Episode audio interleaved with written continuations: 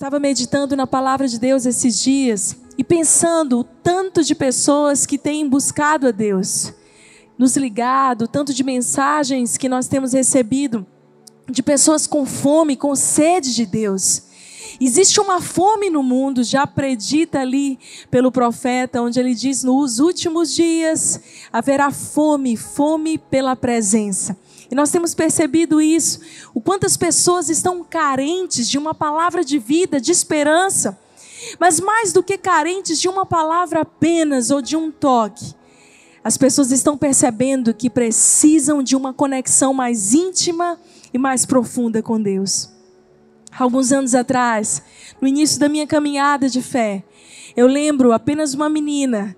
Eu já havia buscado em tantos lugares, em tantas fontes, tentando saciar o vazio que havia no meu coração e a sede da minha alma. Eu fui para tantos lugares, eu busquei em tantas fontes, mas só em Jesus eu pude encontrar paz, alívio, salvação e mudança de vida. E se você está me assistindo agora mesmo, eu quero dizer para você que você está no lugar certo, porque o Senhor tem para você alimento e tem para você a água da vida, ponto de saciar toda a sede da sua alma e de mudar a tua história para sempre. Só Jesus, nosso Salvador, amado Salvador, ah, que nos conhece como ninguém é capaz de nos dar a palavra de vida e esperança que precisamos nessa época. A gente, se a gente entender um pouquinho mais sobre o contexto atual, o último censo do IBGE brasileiro em 2019 mostrou que já existiam 43 milhões de cristãos evangélicos no Brasil. Cerca de 84% da nossa população é dita cristã. Mas a minha pergunta para você é: será que de fato nós temos vivido como herdeiros, co-herdeiros com Cristo, recebendo tudo aquilo que os céus têm para nós? Será que nós temos andado por entre as ruas das nossas cidades e do nosso país, carregando essa presença que um dia nos transformou, ou a fé que professamos ter? Ou se temos vivido uma vida ainda na superfície, uma fé superficial, rasa, que apenas é ativada em momentos de dores, de crise, ou quando precisamos de algo de Deus. Nessa noite, eu estou aqui para dizer para você: saia da multidão. Exatamente você que está me ouvindo agora, você não é mais um, você não é qualquer um. Você é filho do Deus Altíssimo, Poderoso. Ele é o teu aba, o teu paizinho amado, e nessa hora ele te convida, filho e filha Vem, vem sentar à mesa, vem ceiar comigo. E eu te darei destino, alimento que alimente a sua alma e também daqueles que vão encontrar você. Você e eu somos chamados por Deus para vivermos uma vida diferenciada como cristãos. Essa palavra cristão foi ouvida falar a primeira vez no ano 70 depois de Cristo, ali em Antioquia, quando os apóstolos estavam implantando a segunda igreja depois de Jerusalém. As pessoas caminhavam de maneira tão parecida com Jesus.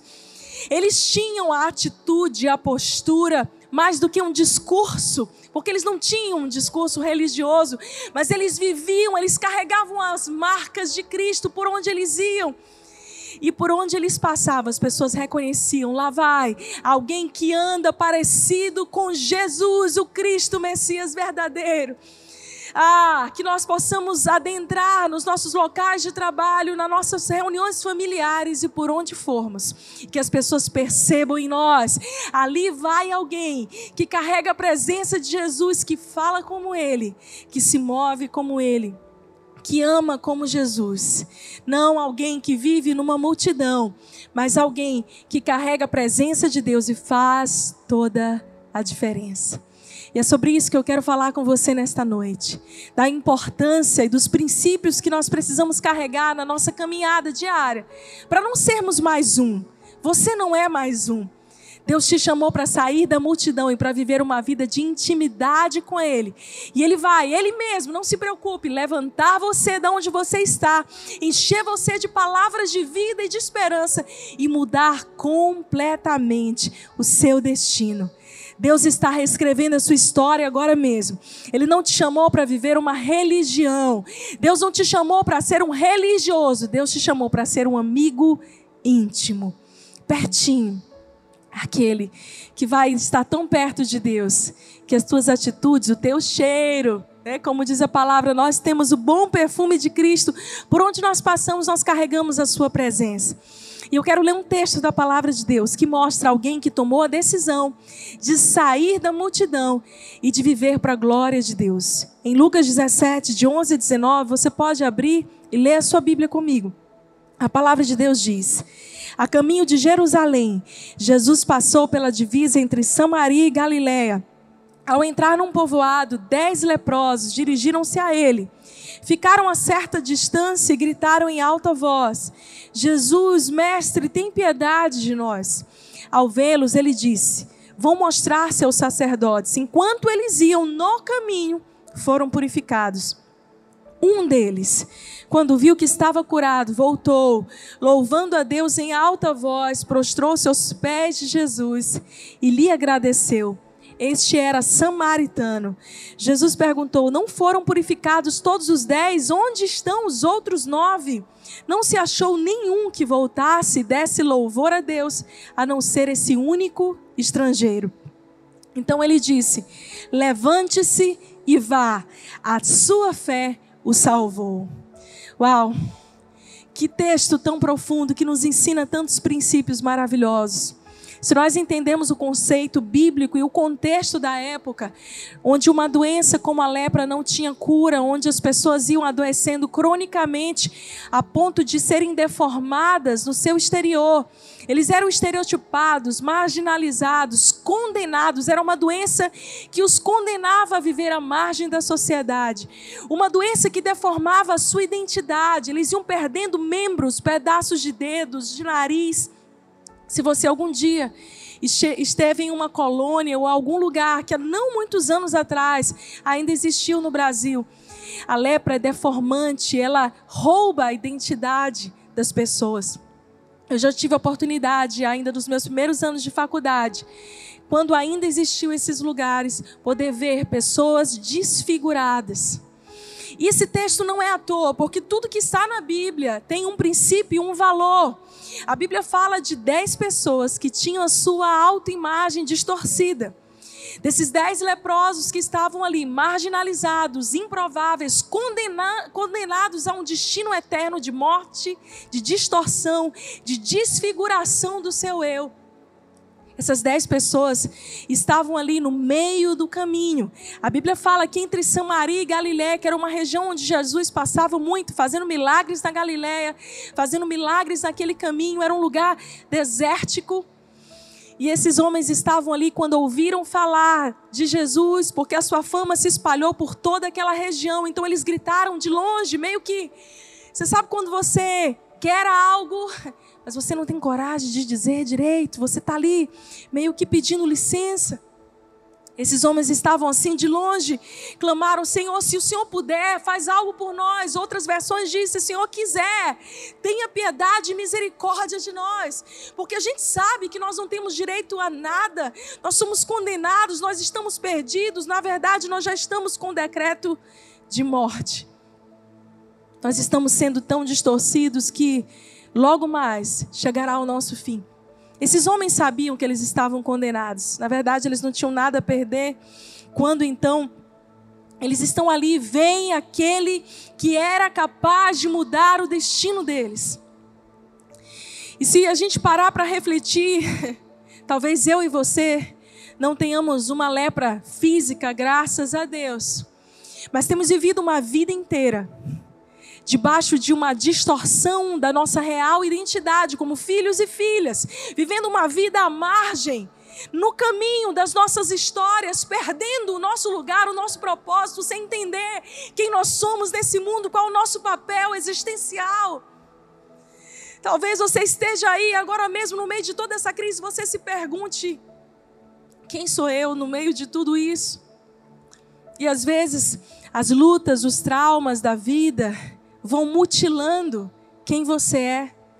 Os traumas vão maculando e deformando a maneira como você, que é a imagem e semelhança do Deus vivo, se comporta nesse mundo.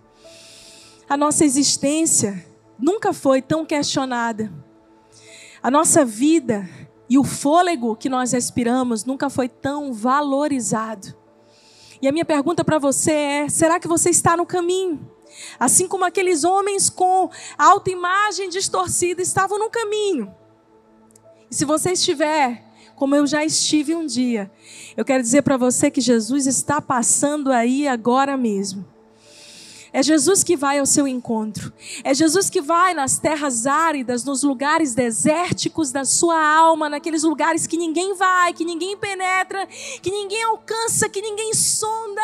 A palavra de Deus diz que Ele sonda e conhece os nossos corações. Ele sabe quando nós nos deitamos, nos levantamos. Ele é Deus. Ele sabe como você se sente. E no recôndito da tua alma, nos lugares mais escuros, no meio do caminho o Senhor te encontra. E é lindo pensar que esses homens, assim como nós, disseram: Senhor, eu não sei se o Senhor é capaz de curar a minha vida tão distorcida e mutilada tantas vezes. Eu não sei se o Senhor é capaz de mudar a minha história. Mas se o Senhor puder, se o Senhor quiser, tenha misericórdia de nós. Eu lembro de mim, uma menina com um problema sério na família, de vício, alcoolismo na minha casa, o meu pai. Eu me acheguei para Deus numa das minhas tentativas de buscar uma autossalvação ou, ou buscar um sentido para a minha existência. Eu me, me acheguei a Deus muito parecido como esses leprosos chegaram. Senhor, será que o Senhor pode fazer alguma coisa pela minha família? Meu pai já foi internado cinco vezes. Nós já perdemos tudo que tínhamos. Nós estamos sem esperança. Será que o Senhor pode fazer alguma coisa? Se o Senhor puder, e se o Senhor quiser, tem compaixão da minha família. Talvez você esteja aí. E não importa quantos anos de cristão você tenha, você não é o um número. Ainda que o IBGE diga que em 2033 nós sejamos aí a maioria da nação brasileira, de nada vai adiantar se você e eu não nos posicionarmos para sermos cheios dessa misericórdia. Como diz a palavra, quem mais foi perdoado, mais foi amado. Eu fui tão amada por Deus, eu fui tão perdoada. Deus tem mudado nossas histórias, porque Ele quer nos dar um destino diferente. Ele não quer mais que a gente viva nos caminhos, nos permeios da vida, achando lugares, alcançando ali saidinhas, jeitinhos. Não, Deus está mudando a sua identidade. Ele está curando todas as distorções, tudo aquilo que havia sido mutilado, deformado. Agora mesmo Jesus está passando aí, está curando. E Ele está dizendo para você: vá Viva uma vida que glorifique a Deus. A Bíblia conta que enquanto esses leprosos estavam caminhando, eles foram automaticamente curados, porque debaixo de uma palavra de Jesus, quando ele te envia, ah, você vai vivendo cura após, após dia, um dia após o outro. A gente tem uma ideia de que as coisas acontecem de repente, mas na grande maioria das vezes é quando nós estamos caminhando é na nossa jornada diária, no nosso dia a dia que nós vamos sendo, o processo de cura vai se concluindo. É que nós vamos sendo libertos, é que a gente vai sendo fortalecido. Ei, deixa eu te dizer, você não está pronto? Quem está? Quem está pronto? Tudo que a gente faz é dizer: Senhor, eis-me aqui, eu não tenho tudo, eu sou improvável, não tenho todas as qualidades. Eis-me aqui, Senhor, se o Senhor puder, usa-me e Ele pode te usar. Esse é o Deus que continua olhando para nós e não vê as nossas distorções, debilidades, simplesmente nos manda continuar na vida. É o Deus que nos encontra que muda a nossa história, assim como mudou desses dez homens. Mas a Bíblia é muito clara quando fala que apenas um, apenas um daqueles dez homens voltou para agradecer, para se prostrar e adorar, louvando ao Senhor de todo o coração. E a Bíblia ainda nos conta que ele era samaritano.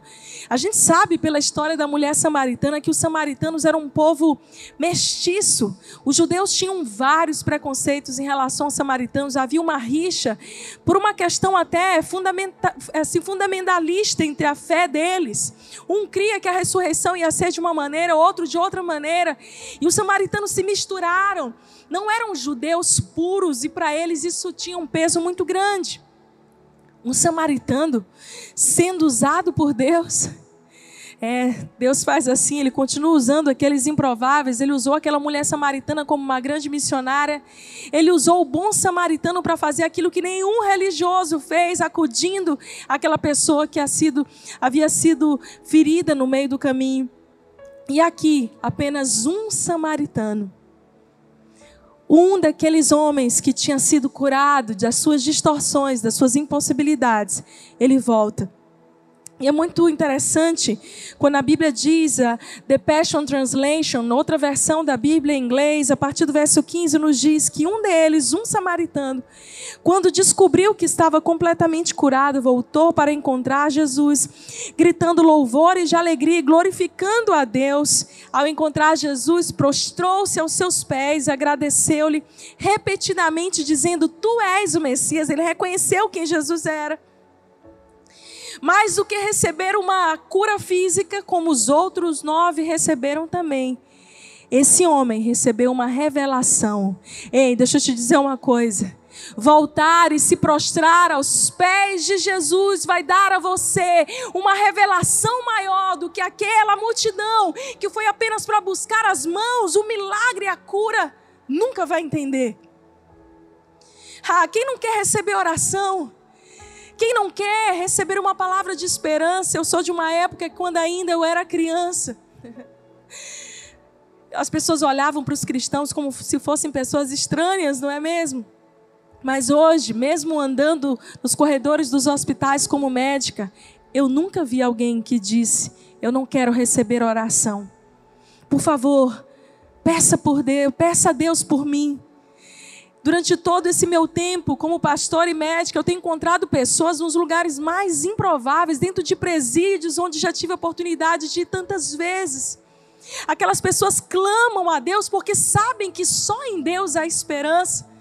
Saber que Deus é Senhor, que só nele existe esperança, não faz de você diferente de ninguém. A Bíblia diz que até os demônios creem e tremem pela presença de Deus. Você sabe o que vai fazer a diferença na sua vida quando você decidir sair de uma multidão que só quer as mãos do Senhor para se tornar um verdadeiro discípulo, um verdadeiro filho. Alguém que não só foi curado e recebeu ali uma palavra, como esses nove receberam e foram curados da sua lepra. Mas aquele que voltou teve a revelação de que, de fato, Jesus era o Messias.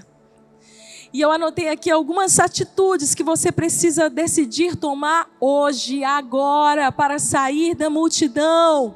Eu volto a dizer: você não é qualquer um, Deus não te chamou para estar numa multidão que vai remando em uma direção.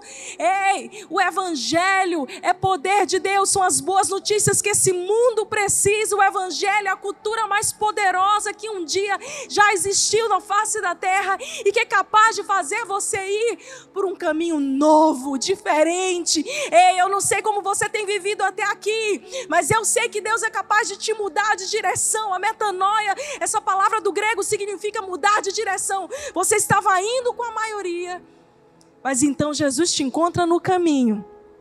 E ele te converte, ele te muda, ele faz uma metanoia. E você muda então de caminho. Você passa a ter uma revelação diferente, porque você decide voltar e não ser como a maioria. Ah, a primeira coisa que você precisa, a primeira atitude que você precisa tomar para sair da multidão é preciso querer mais do que as mãos de Jesus. É preciso querer estar diante dele. Ah, vamos, vamos convir, né? Todo mundo quer aquilo que Jesus pode fazer. Esses nove, esses dez aqui estavam aflitos, clamando por ajuda Quantas pessoas aflitas e clamando por misericórdia. A Bíblia é clara em Lucas 11, de 9 a 13, quando diz: Peçam e lhes será dado, busquem e encontrarão, batam e a porta lhes será aberta, pois todo que pede recebe, todo que busca encontra, e aquele que bate, a porta será aberta. A palavra é sempre fiel quando nos diz que se nós buscarmos a Deus, mesmo precisando de algo que Ele possa nos oferecer, Ele vai ouvir as nossas orações, porque Ele é Deus. Mas será que você está disposto a buscar a Deus mais do que aquilo que Ele possa fazer por você? Tem uma canção que diz: Se Deus fizer, Ele é Deus. Se Ele não fizer, Ele continua sendo Deus.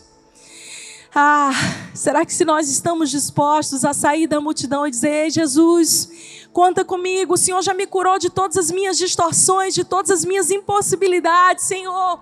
Eu não quero estar no caminho com todo mundo, eu quero decidir viver uma vida na, tua presença. Eu quero buscar a tua face, Senhor, mais do que as tuas mãos. Eu oro para que você seja incendiado de amor por Jesus e que aí onde você está agora ouvindo essa mensagem, o seu coração se encha da verdadeira paixão, do verdadeiro amor. Senhor, eu quero ver a tua face. Mais do que aquilo que o Senhor fez na minha vida ou do que o Senhor possa fazer, eu quero ver a tua face.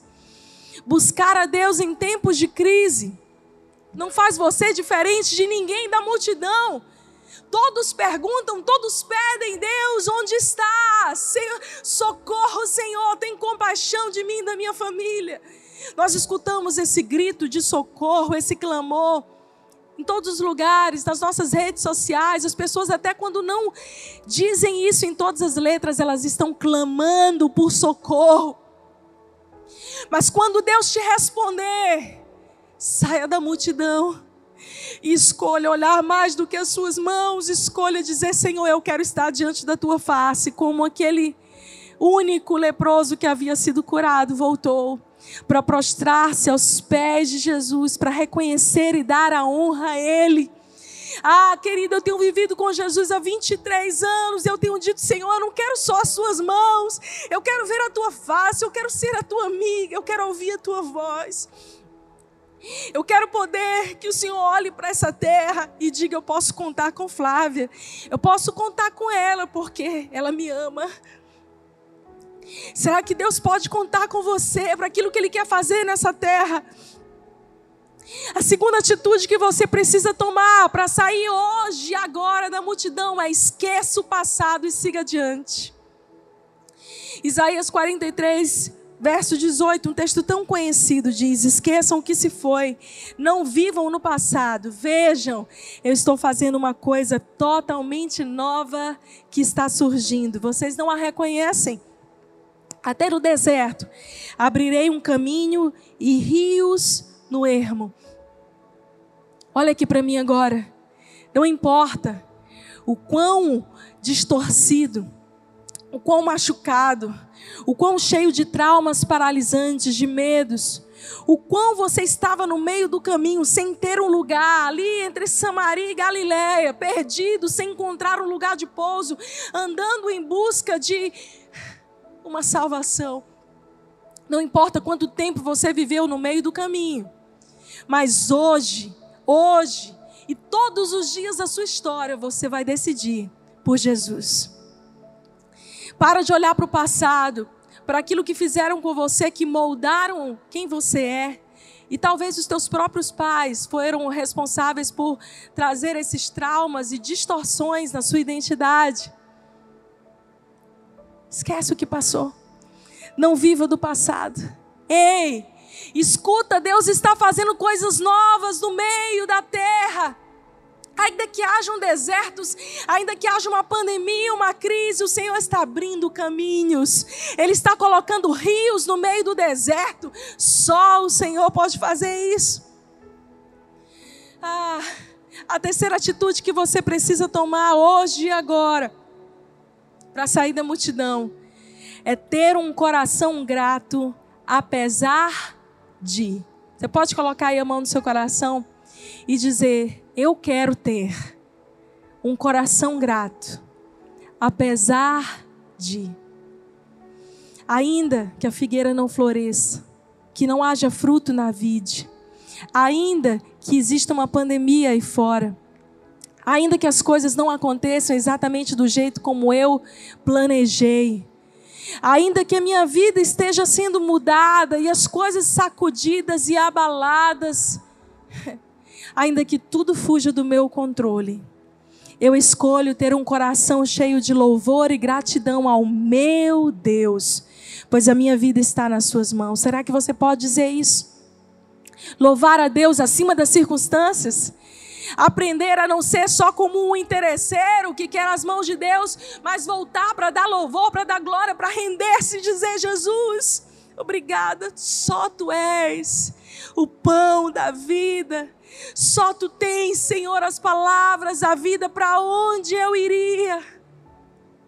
Só o Senhor me curou. Alguém uma vez me perguntou e disse: Flávia, o que você seria se não fosse pastora?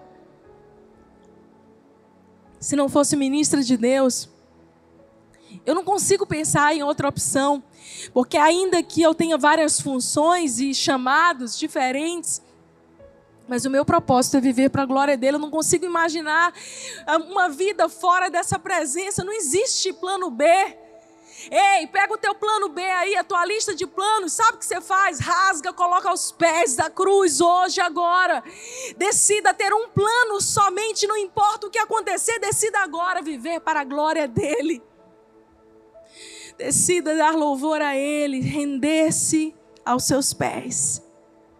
A quarta atitude que você precisa ter para não viver na multidão como todo mundo, mas ser diferenciado, é gostar e crer no que Deus pode fazer, mas amá-lo de todo o seu coração. Viver uma vida que se prostra, que se rende. Essa palavra prostrar, que esse texto fala para a gente, do grego, piptos.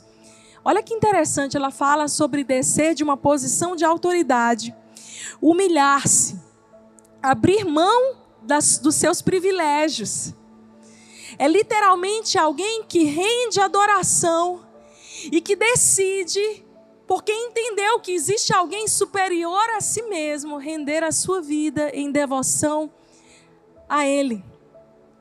O que esse leproso estava dizendo era: ainda que eu tenha sido curado, que agora eu possa entrar na cidade, me apresentar aos sacerdotes e a ter uma nova vida socializada, ainda que o meu milagre tenha sido alcançado, que Deus tenha curado alguém da minha família, que Deus tenha respondido a minha oração. Mas eu desço desse lugar de orgulho, de independência e tomo a decisão de render a Deus aquele que está acima de toda autoridade, o nome sobre todo nome, Senhor Jesus. Foi isso que esse leproso fez quando ele se rende a Jesus. E Jesus tem um diálogo breve com ele. Jesus diz: Olha, onde estão os outros?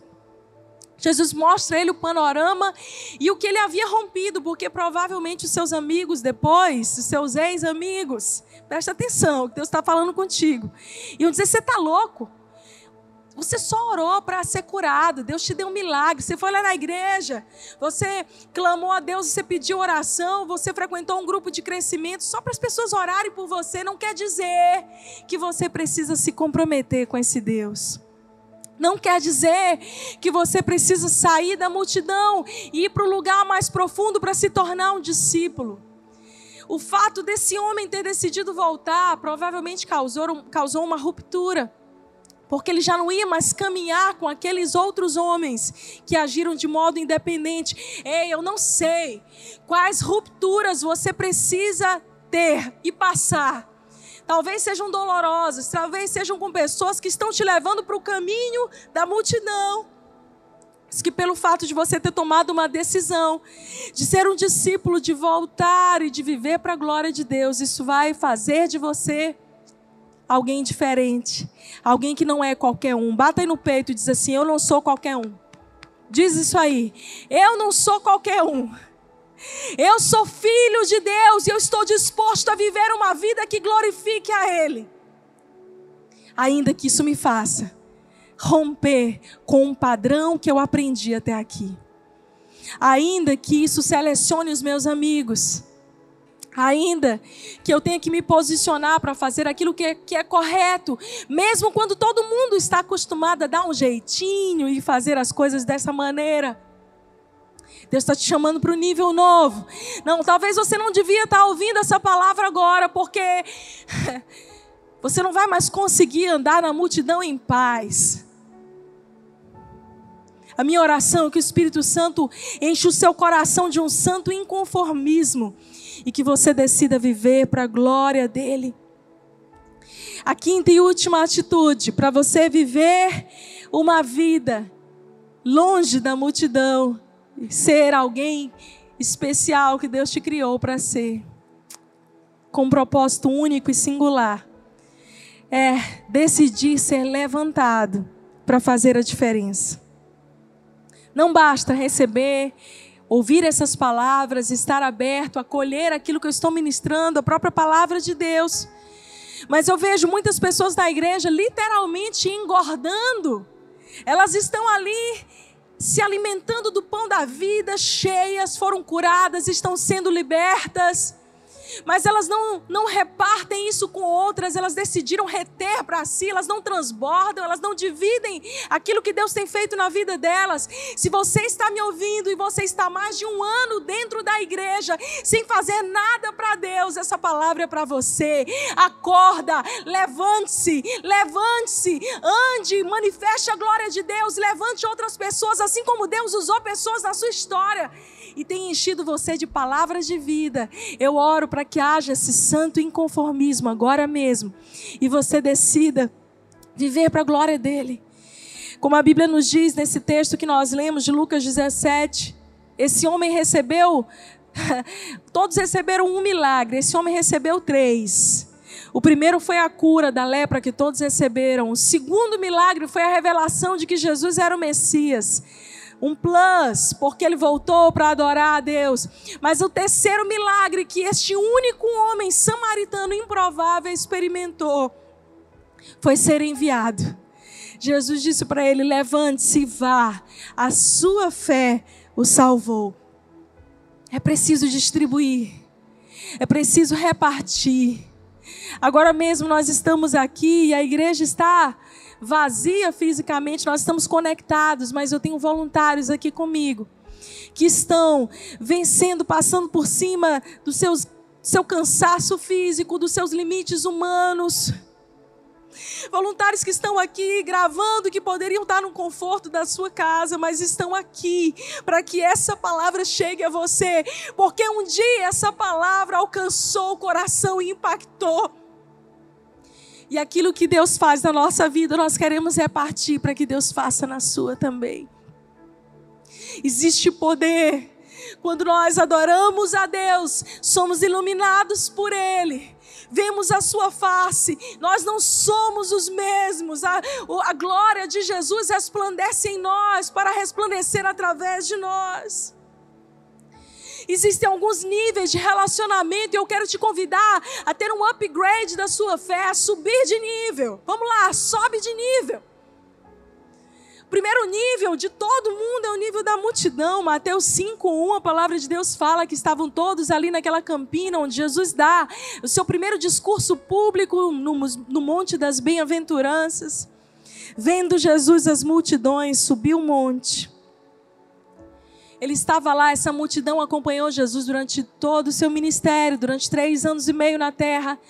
Talvez tenha sido a mesma multidão que um dia viu Jesus multiplicar pães e peixes.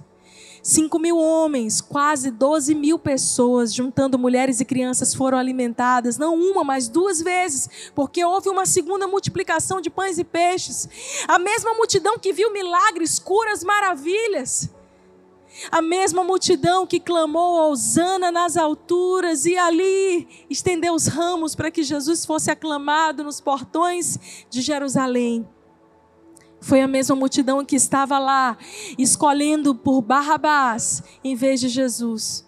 A multidão ela não sabe o que quer, a multidão ela não tem filtro. A multidão só quer aquilo que Deus, o que você pode fazer por mim, o que, que eu vou ganhar no nosso relacionamento. Hoje é tudo assim, as pessoas se conectam umas às outras, pensando o que, que eu vou receber com isso. O pensamento da multidão é o que eu vou receber em estar aqui é o senso comum de eu quero estar no que há na moda. Deixa eu te dizer uma coisa, igreja, evangelho não é modismo. É poder de Deus para transformação.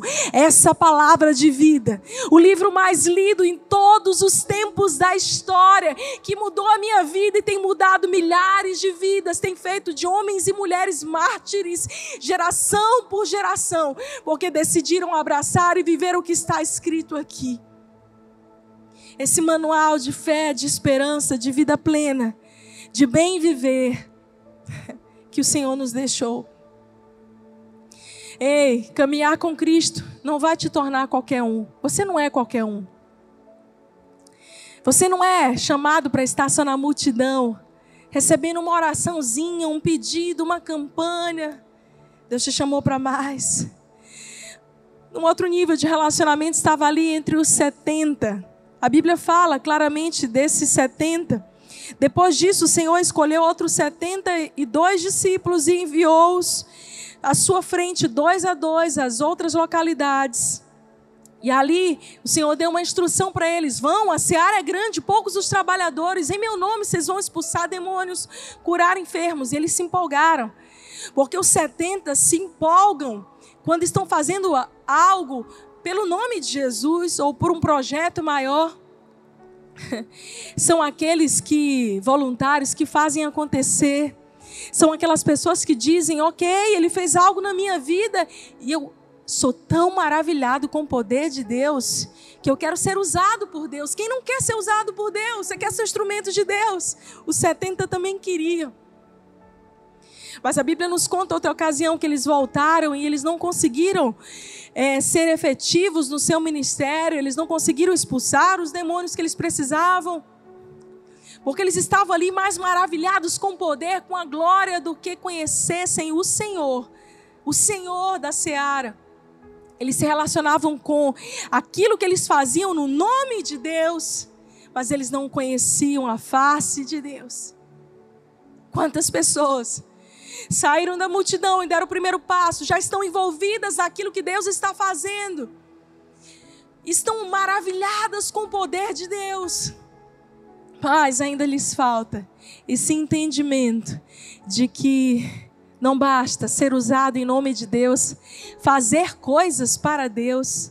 Às vezes a gente é assim, né? A gente faz tantas coisas para Deus em nome de Deus, mas a gente está se esquecendo de relacionar com o próprio Senhor. Os 70 estavam nessa condição. Mas Deus, Jesus os amava. E a Bíblia fala que o Senhor destacou doze homens, discípulos amados. E a Bíblia nos conta que em Marcos 13, 13, que Jesus subiu ao monte, chamou os que ele quis e eles foram para perto dele. Então escolheu doze homens para ficarem com ele e serem enviados para anunciar o Evangelho. Multidão 70, 12 homens que agora, conhecendo e caminhando com Jesus lado a lado, lado a lado dele, estariam ali para exercer o seu ministério, estariam ali para manifestar a sua glória. Mas entre os 12 é interessante, Jesus tinha um nível maior. Você quer um nível maior? Você quer um upgrade?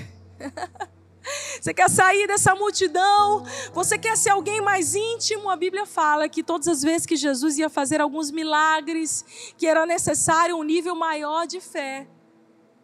Então a palavra de Deus nos diz que sempre estavam três com ele: Pedro, Tiago e João. Quando Jesus foi transfigurado, ali em Mateus 17, 17, seis dias depois, Jesus chamou a Pedro, Tiago, João, irmão de Tiago e os levou em privado, em particular, para um alto monte. Quem você convidaria para um momento especial da sua vida, onde você vai repartir, dividir algo muito precioso? Certamente, aqueles amigos mais pessoais e íntimos. Você não convida todo mundo para as festas privativas, para os aniversários na época da pandemia, quando você precisa cortar a sua lista de casamento. Quem é que você deixa nela? Quem é que você está convidando para estar com você numa época onde nós não podemos convidar a multidão? Jesus, quando vai revelar ali a sua glória e o ponto máximo na transfiguração, onde o próprio Deus diz: Esse é o meu filho, a ele obedecei. Ele é o Messias. São Pedro, Tiago e João, que são levados para esse nível maior de revelação. Mas entre eles, em João 19, nós vemos um amigo ainda mais íntimo. E o seu nome era João, chamado ele mesmo. A autoestima de João era ótima, gente. Ele mesmo diz assim: eu sou o discípulo amado, aquele que começou mais jovem, mais inexperiente, mas era o único que recostava sua cabeça no ombro do Mestre.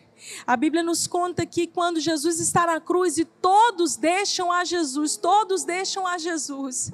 Então, João é aquele que, ah, que está aos pés da cruz. Ele não estava preocupado com a sua própria vida. João não estava preocupado com a sua própria reputação. João correu risco por amor a Jesus, ele abandonou o seu, a sua reputação por amor a Jesus.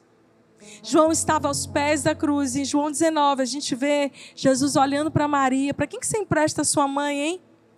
Jesus emprestou para João. Ele disse: junto à cruz de Jesus estava sua mãe e a irmã de sua mãe, Maria e Maria Madalena. Ora, Jesus vendo ali sua mãe e que o discípulo a quem ele amava estava presente, disse à sua mãe: Mulher, eis aí o teu filho. Depois então ele disse para João: Eis aí a tua mãe. E é tão interessante nós pensarmos que no meio de uma multidão, Jesus tinha 70, Jesus tinha 12. Tinham três que recebiam um nível maior de revelação, mas tinha apenas um a quem ele confiava os segredos mais importantes. Apenas um, que escreveu o livro de Revelação, Apocalipse, o fim. Apenas um, que volta e, mesmo já tendo recebido aquilo que quer, decide voltar para dar glória a Deus. Será que isso parece familiar a você?